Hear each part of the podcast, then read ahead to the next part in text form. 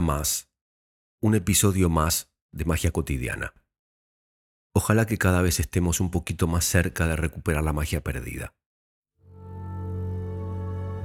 Gracias por seguir acompañándome en la reflexión, gracias por los mensajes, gracias por compartir este proyecto con otras personas, gracias por el abrazo, aunque sea desde el silencio.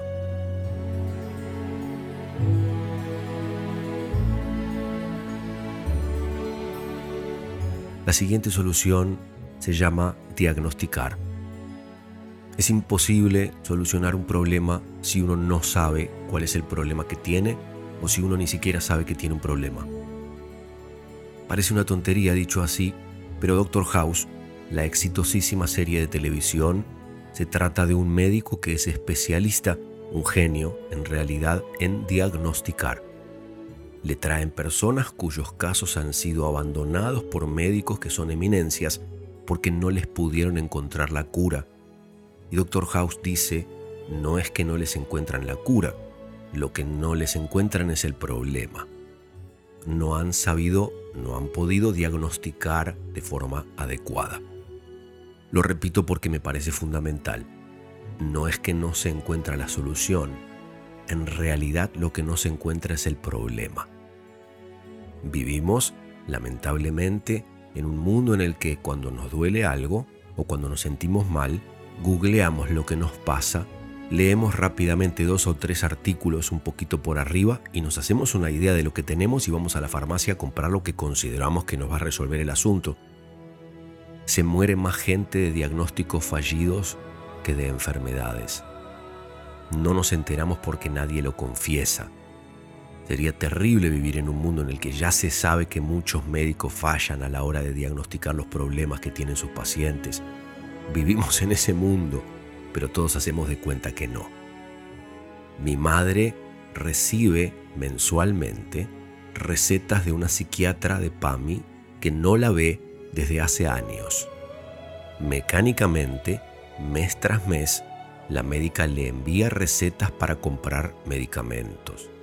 Y entonces mi madre va y compra y toma esos remedios. La pregunta es, ¿cómo sabe la médica que mi madre sigue necesitando esos medicamentos si no la ve, si no le hace estudios, si no tienen nunca una consulta? ¿Por qué le manda las recetas? ¿Por qué mi madre toma esos remedios? Hay algunas respuestas que son de sentido común. A la médica las farmacéuticas le pagan una comisión por recetar remedios. Esta es una práctica común que imagino que todas las personas ya conocen. Entonces le manda las recetas y le ingresa su comisión mensualmente por todas las recetas que les envía a todos sus pacientes que no ve y que no sabe qué tienen, ni cómo evolucionan, ni si realmente siguen necesitando esos remedios. La siguiente pregunta es, ¿por qué mi madre los toma? Por un lado porque está convencida de que la médica sabe, de que la médica debe saber. Por otro lado porque la médica le sigue mandando recetas y eso debe querer decir que sigue necesitando tomar esos remedios. Y finalmente porque es adicta a tomar medicamentos. Se siente mejor, se siente más segura cuando toma muchos medicamentos sin importar tanto cuáles medicamentos sean. La pregunta ahora cambia. Olvidémonos del ejemplo que, que acabo de dar traslademos la situación a cualquier aspecto de nuestras vidas. ¿En cuántos aspectos de nuestras vidas hacemos esto? Caemos en las trampas que nos tiende el sistema y actuamos mecánicamente sin cuestionar o sin cuestionar de forma adecuada las cosas. Una historia breve más. El sonidista que trabaja conmigo desde hace más de 15 años es un genio y un artista que ha trabajado con los mejores músicos que se pueden encontrar. Serrat, Sabina, Fito Páez, Espineta, Luis Salinas, muchos más. Cada vez que llegamos a un teatro, él toma los equipos de mi valija y se va a hacer sus conexiones en la cabina de sonido mientras yo me ocupo de armar el material que va sobre el escenario y a organizar mi camarín. Mis asistentes hacen sus cosas. Cuando mi sonidista está listo con los equipos encendidos y preprobados, hacemos una primera prueba de sonido, más para diagnosticar qué falta o qué no está en su lugar que para ecualizar y definir cómo va a sonar en el detalle mi voz y la música esa noche durante la función. Es decir, para diagnosticar posibles inconvenientes. En casi ningún teatro que visitamos sucede que las conexiones y la calidad de los equipos están impecables. En el 99% de los teatros hay cables demasiado viejos, conexiones demasiado enclenques o directamente mal hechas, parlantes viejos, a veces desconados, rotos o ubicados en lugares inapropiados, o cajas de conexiones sucias o en mal estado y consolas que no han tenido mantenimiento en años. En ese estado de las cosas, a veces tardamos un par de horas en encontrar el problema, ya que hay que revisar parte por parte de un sistema complejo de conexiones en un teatro gigantesco en el que muchos cables están dentro de las paredes o debajo de los pisos. A veces hay que reemplazar un cable, a veces hay que cambiar de canales en la consola hasta encontrar un canal limpio, sano. A veces hay que dar vuelta a cables porque está mal la polaridad a veces hay que cambiar parlantes, a veces hay que reposicionar equipos, a veces hay que cancelar una forma de sonido porque en ese teatro y con esos equipos hay ciertas cosas que directamente no se van a poder lograr. Y luego está mi micrófono, mi monitor de oído que eventualmente pueden llegar a tener un problema. A veces puedo haber cambiado la programación porque tuve que ir a un evento en el que las cosas sonaban diferentes que en un teatro y me he olvidado de ese cambio y tardamos una hora en darnos cuenta de que ese es el problema. A veces mis pilas no funcionan, aunque sean nuevas. A veces el cable se ha desconectado por dentro en el equipo por un tironeo involuntario que he dado al quitármelo la última vez que lo usé. Y a veces nos damos cuenta de que simplemente no se puede lograr lo que necesitamos lograr. A veces hay humedad en el teatro y esa humedad ha arruinado los cables o los equipos. A veces la acústica de la sala es mala y arruina cualquier tipo de genialidad que uno quiera y esté capacitado para lograr. Y claro, Luego también están los equipos de iluminación, la pantalla, el proyector, la o las cámaras y luego están mis propios materiales y las personas que trabajan en mi equipo y el personal de teatro, cada quien con sus problemáticas. Imagino que nuestras vidas son infinitamente más complejas que la vida de un día en el teatro. Nuestras cuestiones físicas y emocionales se multiplican al compararlas con una prueba técnica antes de una función y a veces se requiere que varios especialistas cada uno de ellos completamente diferente de los demás e incomunicado con los demás, haga un diagnóstico de qué nos pasa, de qué necesitamos, de qué deseamos, de qué es mejor para nosotros. Es por eso que el diagnóstico es indispensable. Sin diagnóstico adecuado no puede haber camino hacia ninguna solución, ni crecimiento, ni transformación, ni evolución. Cuando llegamos al teatro y el sonidista del lugar le pregunta a mi sonidista qué necesita, él le responde, ¿cuántos canales de la consola utilizan ustedes normalmente? El sonidista local responde, por ejemplo, que normalmente usan tres o cuatro. Mi sonidista dice, entonces vamos a conectar el micrófono de Janssen en el canal 5 o 6 y la música en los canales 7 y 8. Eso es porque los canales más utilizados normalmente son los que están gastados, maltratados, viejos, con ñañas. De esta forma, se prediagnostica para evitar tener que resolver problemas una vez que se presenten. Nos adelantamos a los problemas posibles y estos entonces, si tenemos suerte, ni siquiera aparecen. Tenemos experiencia en la vida, hemos vivido aquí muchos años. Si vivimos en una gran ciudad, ya sabemos que hay tráfico, marchas, piquetes, accidentes y otros obstáculos como es que el mundo no parece tener ni la menor idea de todo esto y la gente sigue llegando tarde cada día y poniendo como excusa el tráfico, las marchas, los piquetes y los accidentes. A los 50 años de vida me da vergüenza llegar tarde a una reunión y mucho más vergüenza me da decir es que había mucho tráfico. Pienso que la gente va a pensar, este hombre es idiota, vive en otra ciudad, vive en otro mundo. La siguiente pregunta que aparece es, ¿cómo podríamos hacer un diagnóstico si ni siquiera nos conocemos a nosotros mismos lo suficiente? Es como si un médico quisiera hacer un diagnóstico de un paciente pero no hubiera estudiado anatomía, por ejemplo, o si un psiquiatra quisiera medicar a un paciente sin conocer a fondo los mecanismos psíquicos de los seres humanos o sin tener prácticas hechas con muchas personas diferentes cómo decidimos qué comer para nutrirnos de la mejor manera posible. No tenemos idea sobre nutrición, no sabemos qué necesita nuestro cuerpo, no sabemos qué valores nutricionales nos aportan los alimentos, la combinación de alimentos, las cantidades, las porciones. Y así vamos, así comemos, así nos sentimos. Hace muchos años fui a ver a un médico chino por una contractura que tenía en la espalda. Muchos años significa unos 30 años atrás. Chan se llamaba. Después de que le expliqué lo que me pasaba, me hizo acostar en un tatami boca abajo. Me tomó el pie y me empezó a masajear fuertemente el pie. Me incorporé un poco y le señalé la espalda. Le dije, doctor, el problema que tengo es en mi espalda. Sonrió, me hizo sentar y me explicó con enorme paciencia. Señaló el techo y dijo, bombita luz, luz. Señaló la pared y dijo, interruptor. Bombita luz ahí, techo, interruptor ahí, pared. Prende, interruptor, pared, prende bombita luz, techo. Apaga, interruptor, pared, apaga bombita luz, techo. Duele espalda, espalda, bombita luz. Toca pie, pie, interruptor. A veces, cuando estoy en algún café leyendo, escucho alguna discusión en la mesa de al lado en la que acaloradamente tres o cuatro, dos personas, no importa cuántas, exponen sus puntos de vista sobre determinados temas.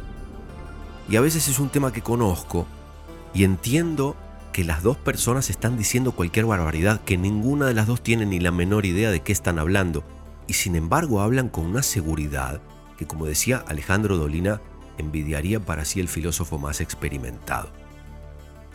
Pienso que es como arengar en la cancha de fútbol, pelearnos a muerte con la hinchada de enfrente, amenazarnos de muerte y tal vez participar en una batalla campal fuera del estadio antes del partido, y luego, ensangrentados, malheridos, angustiados, aterrorizados por lo que acabamos de vivir, nos damos cuenta de que nuestros equipos, el nuestro y el de las personas con quienes nos hemos peleado, no jugaron el partido. Jugaron otros dos equipos que no sabemos cuáles son pelearse por tener razón dos personas con dos argumentos que no tienen ningún gollete es la mayor ridiculez que puede existir, ¿no? Pero así funciona el mundo. No tenemos ni la menor idea de la mayoría de las cosas y sin embargo vamos por ahí tomando decisiones con una soberbia tremenda que nos deja en peor lugar del que estábamos antes de hacer ningún movimiento. Entonces, tomar decisiones requiere de un diagnóstico preciso y acertado y un diagnóstico preciso y acertado requiere de un conocimiento previo de ciertos aspectos sobre los que se va a decidir. Para saber cómo va a ser nuestra alimentación, primero necesitamos saber qué nos gusta comer, qué nos hace bien comer, qué necesitamos comer. Y para eso tenemos que probar muchas cosas y prestar atención y estar sensibles. Y luego tenemos que consultar a una nutricionista o estudiar nutrición. Y luego tenemos que aprender a cocinar o conseguir a alguien que nos cocine. Luego tenemos que chequear cómo nos va con todo eso y el proceso de cambiar nuestra alimentación para mejor, para sanar, hay que hacer chequeos, estudios, análisis para determinar si lo que hemos cambiado y estamos haciendo da resultado y si nos gusta lo que comemos y si nos cae bien y si está dentro de nuestro presupuesto y si es accesible conseguirlo con la frecuencia necesaria. ¿Quién hace todo esto? Casi nadie, por lo menos casi nadie que yo conozca. Imaginemos ahora este proceso multiplicado a nuestra economía, a nuestra relación amorosa, a nuestra relación con nuestros hijos, a nuestra relación con nuestra familia, a nuestra relación con nuestro trabajo, con nuestros proyectos. Y todo eso se mueve, evoluciona, a veces cambia de un día para el otro y dramáticamente. Imaginemos todo esto. ¿Quién se ocupa de todo esto? Te ofrezco entonces una herramienta primero para conocerte mejor. Lo llamo la lista de los más y los menos o de lo positivo y lo negativo es decir, lo que suma y lo que resta. Un papel, un papel cualquiera, una línea vertical que separa dos mitades de la hoja, del lado izquierdo el signo menos, del lado derecho el signo más. Y debajo de cada signo escribimos las cosas que nos restan, que nos drenan energía debajo del signo menos, y debajo del signo más las cosas que nos suman, que nos nutren energéticamente. Esto se aplica a todo, Personas, relaciones, ropa, comida, lugares, actividades, estímulos artísticos, espirituales, religiosos, sociales, culturales, políticos, etc. Programas de televisión que vemos regularmente, cosas que hacemos con frecuencia o sin ella. Esta lista debería agrandarse a lo largo de la eternidad de nuestra existencia y los resultados, cuando se hace el trabajo de la lista a conciencia, son sorprendentes y reveladores. Revelan, sobre todo, lo mucho que hay en nuestra vida de cosas y personas y situaciones que nos restan y lo poco que hay de cosas y personas y situaciones que nos suman. Y por ahí empieza la transformación por comprender, por poner conciencia, por poner luz en todo lo que está fuera de lugar, todo lo que suena raro, todo lo que hace ruido, todo lo que está rojo y suena como una alarma. Aunque no sepamos cómo resolver, por lo menos ya sabemos, cuando el médico nos pregunte qué nos duele o dónde nos duele, a dónde tenemos que señalar. Ahora, aunque no sepamos racionalmente, algo sabemos. La magia cotidiana está en que para cambiar y resolver algunas de las cosas que nos restan o para agregar cosas que nos suman, no se requiere al Dr. House. Con nuestra sabiduría instintiva y sensible alcanza y sobra. Es decir, que algunas cosas que tenemos que resolver se resuelven con solo ponerles luz, conciencia, nada más. Si podemos ver que no soportamos ir todos los domingos a tomar mate a la tarde a lo de la tía Elvira, probablemente algún día podamos decir, hoy no voy. Un domingo, algún domingo, hoy no voy. Lo hacemos desde hace tanto tiempo porque sentimos que le debemos, o a nuestra tía Elvira, o a nuestra pareja porque sentimos culpa, porque nos da vergüenza decir hoy no, porque vamos a quedar como insensibles o crueles.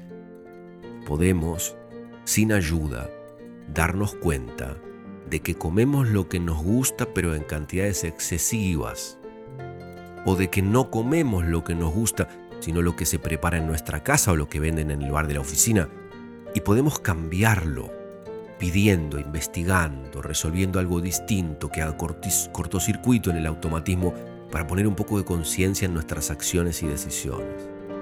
Dejar de tomar todos los remedios que nos envía la médica, pedirle que venga a vernos o que nos dé un turno para ir a verla y cuestionar si cada una de las medicinas que nos envía realmente siguen haciendo su efecto y siguen siendo necesarias. Una historia más. Cuando volví de vivir en México, hace unos años atrás, justo antes de que empiece la pandemia, alquilé un departamento equipado. Es más fácil, está todo incluido y uno solo tiene que entrar con su ropa y sus cosas de todos los días. Y al principio es genial, porque todo lo que se necesita hay. Cubiertos, toallas, sábanas, conexión a internet, hasta un par de bebidas en la heladera, cortesía de los dueños del departamento. Pero pasadas unas semanas, uno empieza a sentir que algo está raro, que algo no fluye, Tal vez es que los repasadores son viejos y feos según el gusto de uno y uno puede ir a comprar en Mercado Libre tres repasadores del color, del tamaño, del material que uno desee por, no sé, 500 pesos el paquete de tres repasadores. Se trata nada más de mirar alrededor mientras uno escucha música que a lo mejor nos inspira, prestar atención a lo que se ve, a lo que se percibe, a lo que se siente. La historia es que en ese departamento había un sillón negro de cuatro cuerpos, gigantesco, que ocupaba un tercio del living. Gigantesco y feo, incómodo, y un mueble bajo que ocupaba un cuarto del living, pesado, también feo y gigante. Era un departamento muy chico y empezó la pandemia, por lo que yo tenía que pasar todo el día, todos los días dentro del departamento. Y entonces empecé a cambiar cosas de lugar para sentirme un poco mejor y no estrangulado por tanto mueble gigante en un lugar tan pequeño. Yo hago mis clases de yoga, medito, cuando la pandemia se relajó volví a recibir personas para hacer sesiones de consultoría, para hacer sesiones de masajes, todo en el mismo lugar en el que yo vivía. Y el sillón y el mueble estaban haciendo muy difícil la distribución, el movimiento. Y empecé a sentirme realmente agobiado por la falta de espacio y porque no me gustaba ver lo que veía cuando levantaba la vista de la pantalla de la computadora o al caminar de mi habitación al baño o de regreso. Sin importar qué cambiara de lugar, seguía sintiendo que no podía moverme, que no estaba sintiéndome bien en ese espacio. Y entonces un día vino una paciente a una sesión de masajes, una paciente que ya había tomado varias sesiones antes y estaba en pleno proceso, después de un año y medio de que yo vivía ya en ese departamento y de que había cambiado los muebles de lugar muchas veces, para ver si podía encontrar una mejor posición y sin lograrlo, le conté a ella lo del sillón y lo del mueble y ella sonrió y automáticamente me dijo, pero llámalo al dueño y pedile que se lo lleve. La miré como reprobándola, como que me había dicho cualquier barbaridad, pero me dije, lo voy a llamar y le voy a preguntar, a lo mejor justo necesita amueblar otro departamento, a lo mejor justo se le rompió el sillón en su casa, a lo mejor justo tiene un hijo o un nieto que se están yendo a vivir solo, necesita muebles, no sé lo que puede pasar. Y lo llamé. Y automáticamente el dueño me dijo, sí, claro, mándame-los que acá en casa sobra espacio, yo pago la mitad del flete. Así de fácil fue, así de sencillo. El sillón, para que te imagines lo grande que era, hubo que sacarlo por la ventana porque no pasaba por la puerta. Imagina el socotroco que tenía en mi casa ocupando un tercio del living.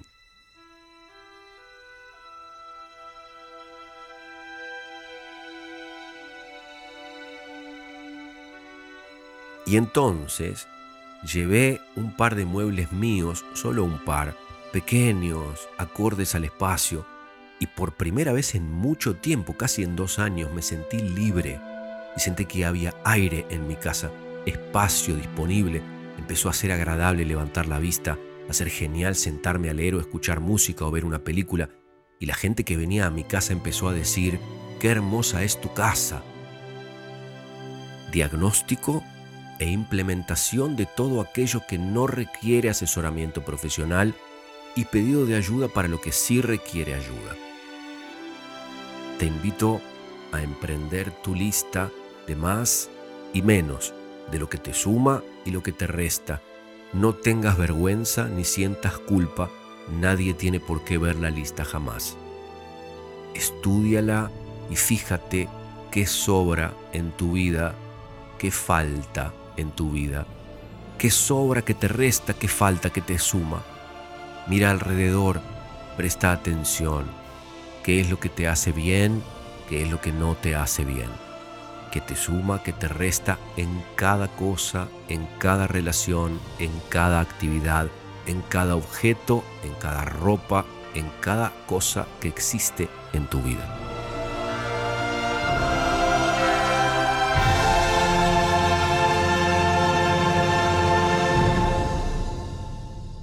Por hoy nos despedimos, pero volvemos a encontrarnos muy pronto para seguir buscando, encontrando, compartiendo la magia cotidiana.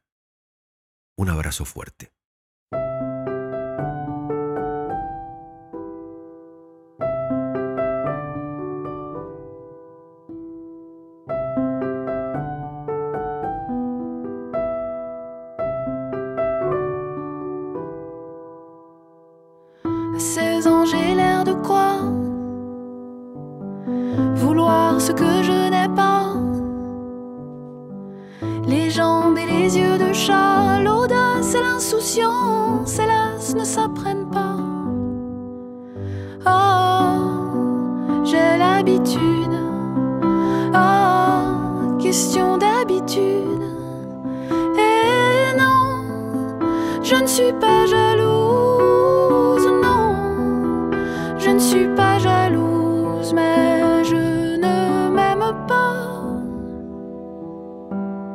je ne m'aime pas.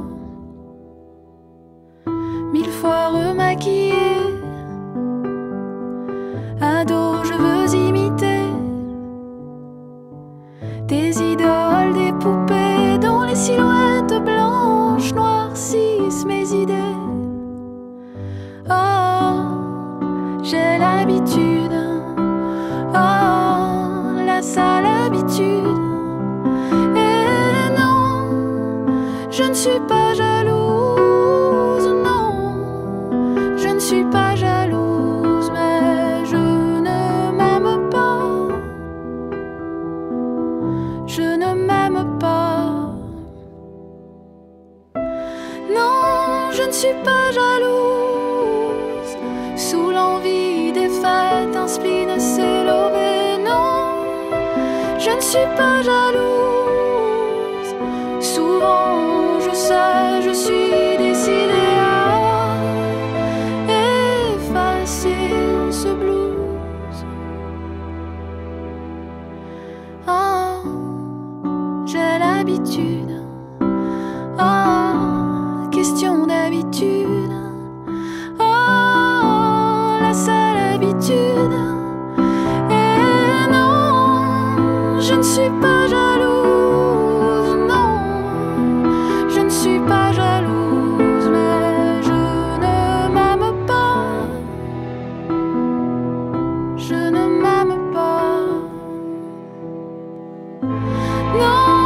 suis